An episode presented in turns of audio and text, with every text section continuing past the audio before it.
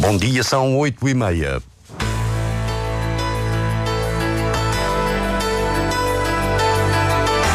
Antena 1 Madeira.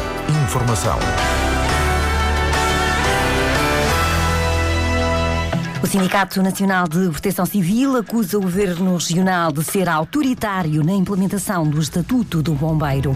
A Universidade da Madeira vai criar uma escola internacional de turismo que o reitor pretende que seja de referência. Esta tarde, o Marítimo joga com a União de Leiria com o objetivo de passar à fase seguinte da Taça de Portugal em futebol. Diário Regional na Antena Madeira, assistência técnica de Paulo Fernandes, a edição é de Celina Faria.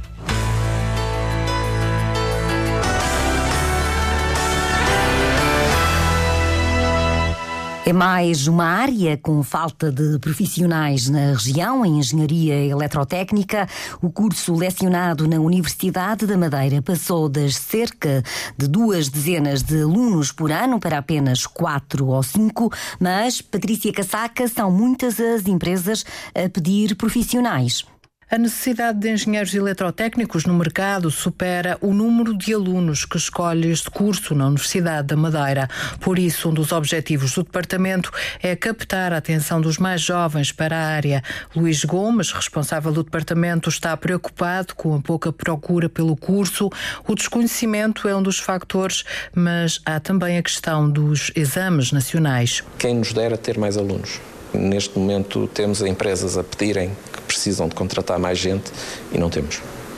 Uh, nós temos um problema sério, entre aspas, nas entradas, que é, temos tido poucos alunos a entrarem. Nos últimos anos a coisa já está melhor, mas há 5, 6 anos atrás tivemos muito poucos alunos a candidatarem-se ao curso, em grande parte por causa das, dos exames nacionais que temos que ter, que é matemática e física e química. E a física e química é muito complicado. E há trabalho. Há muitas empresas a pedir alunos. O professor Luís Gomes dá exemplos.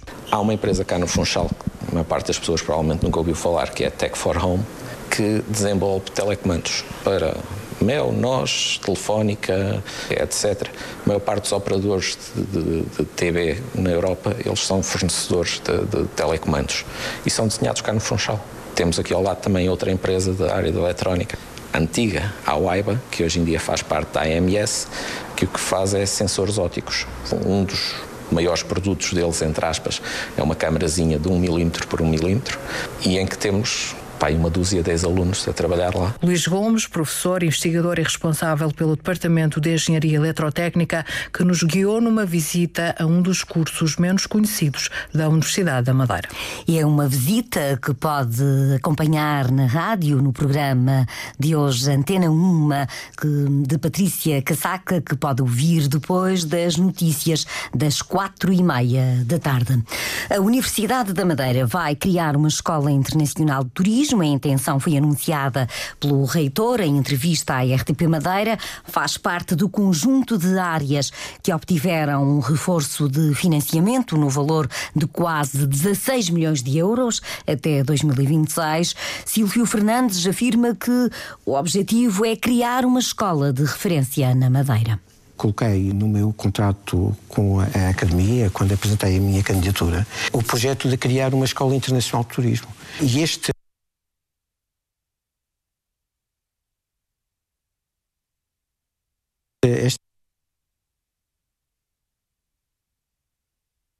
Estamos com algumas dificuldades em ouvir este registro do reitor da Universidade da Madeira. Vamos agora tentar então ouvir esta declaração de Silvio Fernandes em entrevista à RTP Madeira, dando conta da criação de uma escola de referência de turismo na Universidade da Madeira coloquei no meu contrato com a academia, quando apresentei a minha candidatura, o projeto de criar uma escola internacional de turismo. E este, estas verbas, este fundo da FCT vai permitir, ele não, não, não é retirado do orçamento da universidade, vai permitir que a Universidade da Madeira possa internacionalizar a sua área de turismo, que vai ser de, de muita importância. O que é que na prática significa internacionalizar uma Internacionalizar significa nós, nós contratualizarmos com uma escola internacional um projeto para desenvolvimento do, da área de turismo a nível internacional. Qualquer pessoa, qualquer aluno eh, candidato a um curso de turismo que queira tirar um curso de turismo de qualidade, quando pensar nisso, tem que pensar na Universidade da Madeira. Outra área de desenvolvimento é o mar, um ramo em que vai também ser criada uma licenciatura. Silvio Fernandes, em entrevista à RTP Madeira, conduzida por Paulo Santos, anunciou também a intenção de aumentar o número de alunos dos atuais 4 mil para cerca de 6 mil. O Sindicato Nacional de Proteção Civil acusa o governo regional de não respeitar os bombeiros e de implementar medidas autoritárias. O estatuto remuneratório está a motivar contestação pela forma como está a ser implementado. Sérgio Freitas Teixeira. É com revolta que o secretário-geral do Sindicato Nacional de Proteção Civil olha para o avançar do novo estatuto remuneratório para os bombeiros sem que o sindicato tivesse sido ouvido. Costa Velho, o secretário-geral do sindicato, diz mesmo que a implementação deste estatuto é uma medida autoritária do governo regional e fala em falta de respeito. Não há respeito nenhum por, por, por esta classe. Aliás, não há respeito nenhum pelos bombeiros, pela proteção civil em si, pelos serviços municipais de proteção civil, eh, eh, eh, que também estão na mesma, está na mesma, não tem uma carreira profissional, tem os salários mais baixos que é possível e, e imaginável. E estamos aqui com tantas notícias de jornal, parece que tudo é muito bom, mas são medidas autocráticas que nós não podemos aceitar. O Sindicato Nacional de Proteção Civil reuniu recentemente com o Secretário da Saúde, Pedro Ramos, tendo em vista a criação do Estatuto do Bombeiro Profissional e de um acordo coletivo de trabalho que regulamenta a carreira. Costa Velho lamenta a forma como vai avançar um estatuto remuneratório para os bombeiros. Os trabalhadores desconhecem completamente esse documento. Os sindicatos, ninguém falou com eles. E como é que é possível, desta forma, estarem a borrifar-se completamente para a concertação so social e para o franco diálogo que realmente temos vindo a ter e chutam para canto de facto qualquer tipo de opinião ou de consulta ou, ou, ou, do, que, ou do que quiser com este sindicato. Costa Velho, secretário-geral do Sindicato Nacional de Proteção Civil. Registro da contestação do Sindicato Nacional de Proteção Civil pela forma como o Governo Regional está a conduzir a implementação do Estatuto Dos Bombeiros Profissionais.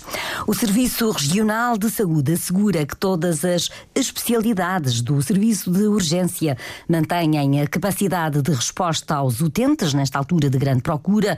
Ontem, até às oito e meia da noite, foram registados cerca de 300 atendimentos. 18 pessoas aguardavam por internamento, o que está a ser, que está a ser condicionado pelas situações de pessoas que já tiveram altas, alta, mas que se mantêm no hospital. São quase duas centenas nesta altura, como adianta a Antena 1, o diretor clínico Júlio Nóbrega. Temos eh, entre o Hospital das Marmelês e o Hospital Nel Mendonça 190 pessoas que já tiveram alta clínica da doença que motivou o internamento e que, dada a existência de problemas sociais, ainda não conseguiram ir voltar para as suas casas. 190 camas ocupadas com essas pessoas provoca alguns constrangimentos. Quando há necessidade de internar mais doentes, provoca alguns constrangimentos e os doentes ficam a aguardar no serviço de urgência. Apesar desta situação, o diretor clínico assegura que não há falta de equipamentos no Hospital Dr. Nélio Mendonça. Não digo que não possa acontecer pontualmente, mas nós não temos falta de equipamento médico, nem de macas, nem de, nem de camas, nem de cadeiras de rodas. Agora, por vezes acontece chegarem à urgência mais do que uma ambulância, duas, três ambulâncias que podem implicar um atraso, mas é um atraso transitório, uma retenção transitória mas não tem havido isso, não tem havido esse, esse constrangimento de termos muitas ambulâncias a aguardar. Uma garantia de Júlio Nóbrega, registada pelo jornalista Pedro Felipe Costa, o diretor clínico do Serviço Regional de Saúde, afirma que, em média, nos últimos dias, o serviço de urgência recebeu cerca de 300 pessoas. As infecções respiratórias e as gripes são as situações clínicas mais registadas. O orçamento da região para este ano é de 2 1.238 milhões de euros.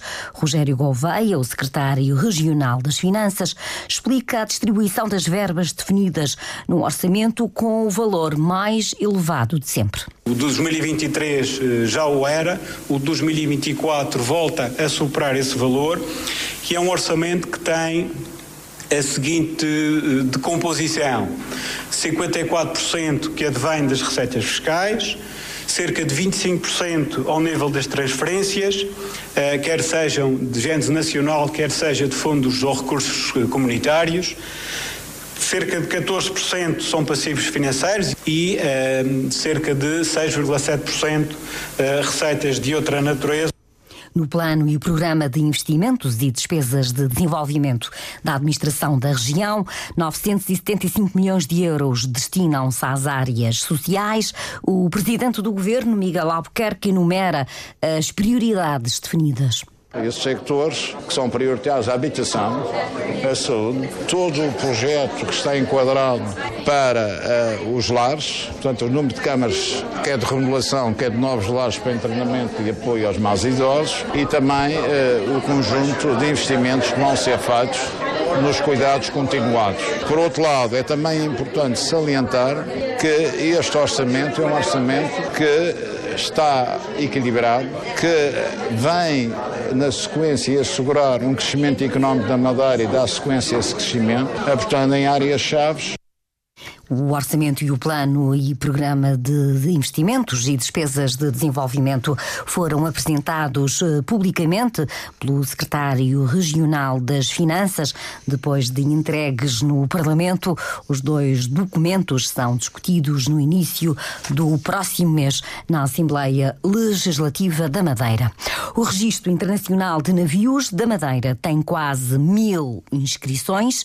O número foi avançado pelo presidente do governo, Miguel Albuquerque. Neste momento é um dos registros mais atrativos da Europa. Estamos em vias de ter cerca de mil navios registados aqui no shipping da Madeira. Temos cerca de 14 mil tripulantes e isso é muito importante porque devido por um lado, há a possibilidade que oferece de internacionalização da economia da Madeira, a sediação de empresas cá, o trabalho que dá a empresas especializadas ligadas ao shipping, escritórios de advogados, escritórios de management.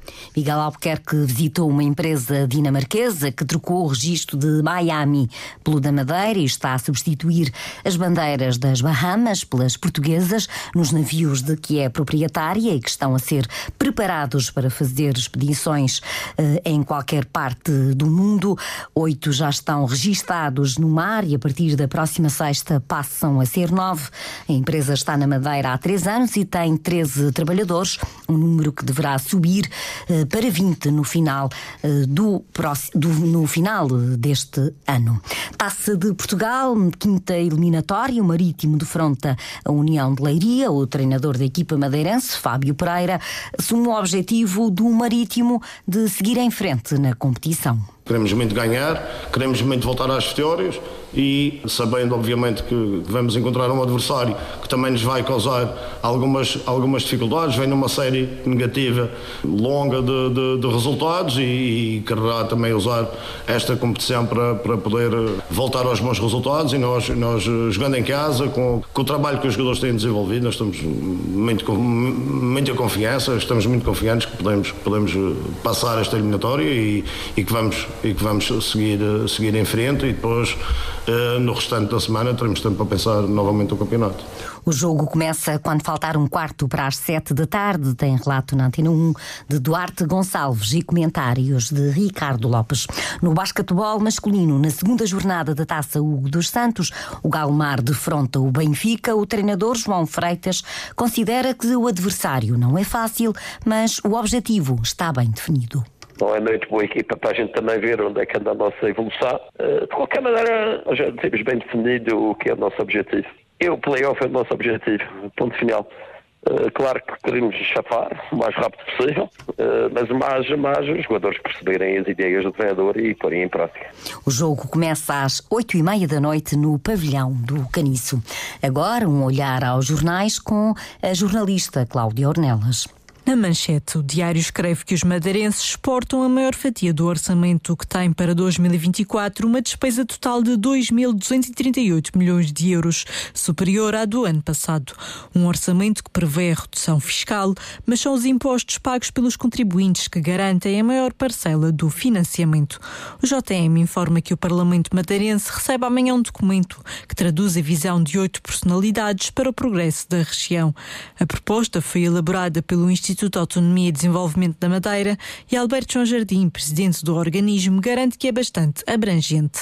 Nas breves, o diário escreve que Santa Cruz duplica em 2023 o valor arrecadado com a taxa turística. O JM conta a história de um casal que foi identificado devido a uma chamada falsa para o 112, tendo sido acionados vários meios para o local. O crime pode ser punido com um ano de cadeia. Um breve olhar às notícias da imprensa nesta quarta-feira, dia em que o céu vai estar escuro e em que está prevista uma pequena descida da temperatura mínima. O vento pode ser forte nas terras altas.